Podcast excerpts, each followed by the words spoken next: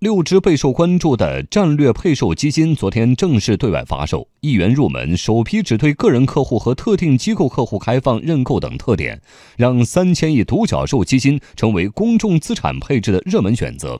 那么，第一天的发行情况如何？独角兽基金值得投资吗？我们来听央广经济之声记者田方玉的报道。经过了一个周末的宣传发酵，独角兽战略配售基金昨天开售。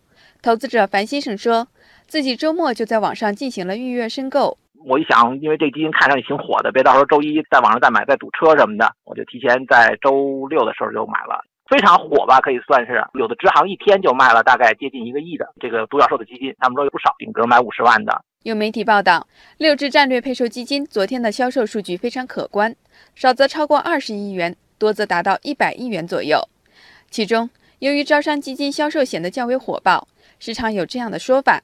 招商基金已经满额接近尾声，对此，招商基金客服澄清，满额接近尾声等说法不属实。没有的，这个肯定是没有。目前我们还没有发公告说要结束募集，以上数据还没有得到官方证实。不过，从渠道反馈的消息来看，投资者对于六只独角兽基金还是极为热情的。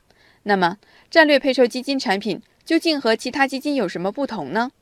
其实，战略配售基金相当于精选优质标的的打新基金。在传统打新中，普通投资者网上中签率非常低，收益极为有限。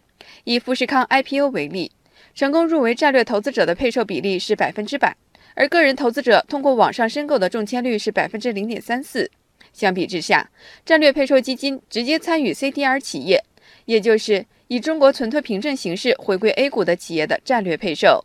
不需要为了打新而被动建仓，这就从制度上保证了普通投资者的认购需要。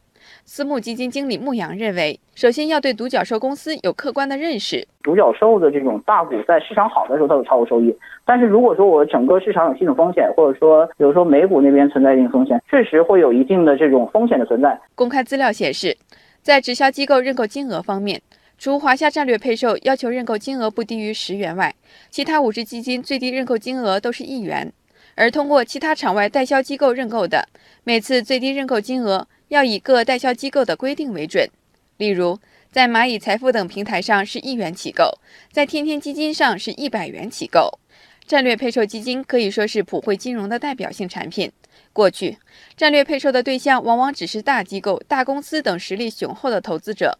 东北证券首席投资顾问郭峰认为，公募基金参与战略配售投资，将为普通投资者开辟一条崭新便捷的参与战略配售的通道。这六个基金实际上还是带有政策性引导的这个背景，把门槛放低，让散户能够通过这个基金参与到这样的配售当中。从另一个角度，满足了散户的需求。